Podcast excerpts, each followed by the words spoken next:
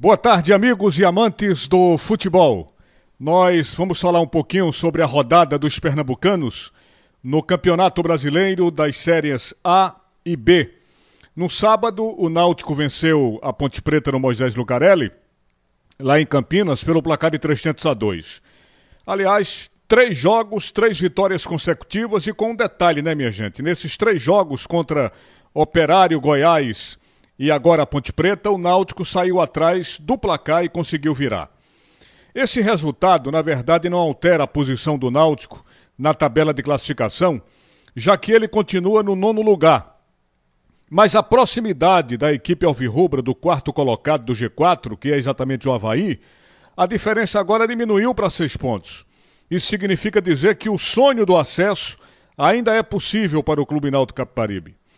Mas não é um sonho tranquilo não, viu, minha gente? Porque na fotografia da estatística, essa estatística que projeta a possibilidade de acesso nesse momento, seria o seguinte: Coritiba 97% de chances de acesso, Botafogo 85%, Goiás 70%, Havaí 67%, CRB 43%, CSA 15%, Guarani 14%, Vasco 22%, e o Náutico aparece com 6% de chances para conseguir o acesso.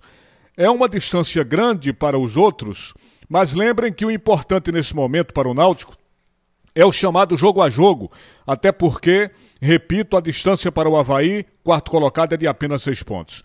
Com relação ao jogo contra a Ponte, ressalto saiu o poder de reação da equipe, foi mais um jogo de superação, mais uma ótima atuação do Jean Carlos, mas sem dúvida nenhuma o maior destaque foi o goleiro Anderson, que mesmo falhando no, no, no segundo gol da Ponte, ele operou verdadeiros milagres, porque a Ponte criou muitas chances contra a equipe do Clube Náutico Caparibe. O Náutico agora se prepara para encarar o Vasco da Gama domingo, quatro da tarde, no Estádio dos Aflitos. Já o esporte, ele perdeu a segunda grande oportunidade de sair do inferno da zona de rebaixamento. Foi assim contra o Cuiabá, não é? Quando perdeu de 1 a 0, graças a um pênalti infantil cometido por Sander. E ontem, contra o Santos, num jogo altamente decisivo, jogo de confronto direto na luta contra a Degola, o esporte não passou de um empate, de 0 a 0. O esporte se mantém na 18ª colocação, com 27 pontos, e vai pegar agora o Palmeiras em São Paulo. Esse jogo vai ser às nove e meia da noite da próxima segunda-feira, dia 25. O melhor do esporte ontem, minha gente, foi o segundo tempo do jogo, né? Quando o rubro-negro criou ótimas chances em lances de Zé Wellison, Marcão, Micael e principalmente nas prodigiosas arrancadas do meia Gustavo.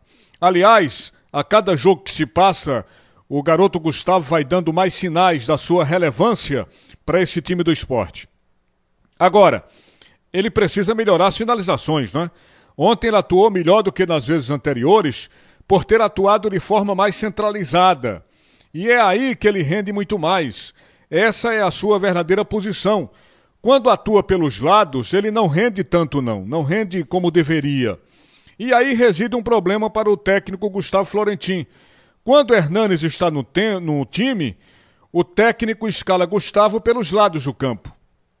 E aí o time não anda como deveria, né? Porque quando o Gustavo está centralizado, ele cria, ele gera opções e finaliza. Eu, sinceramente, não tiraria o Gustavo mais dessa posição centralizada e ia tentar me virar aí com o Hernanes numa outra condição dentro das quatro linhas do gramado. Para encerrar, a gente lembra que na fotografia do momento, segundo os sites estatísticos, apontando a possibilidade de queda, o esporte teria hoje 67% de chance de queda. É um percentual ainda alto, mas o esporte não pode deixar as oportunidades passarem, tem que se recuperar. As possibilidades ainda são reais, ainda existem, mas precisa aproveitar e não perder o bonde que está passando na sua porta. É isso aí, minha gente. Sigam todos na programação da Rádio Jornal. Na sequência tem o primeiro tempo do assunto é futebol comando Haroldo Costa. Boa tarde, Recife. Boa tarde, Brasil.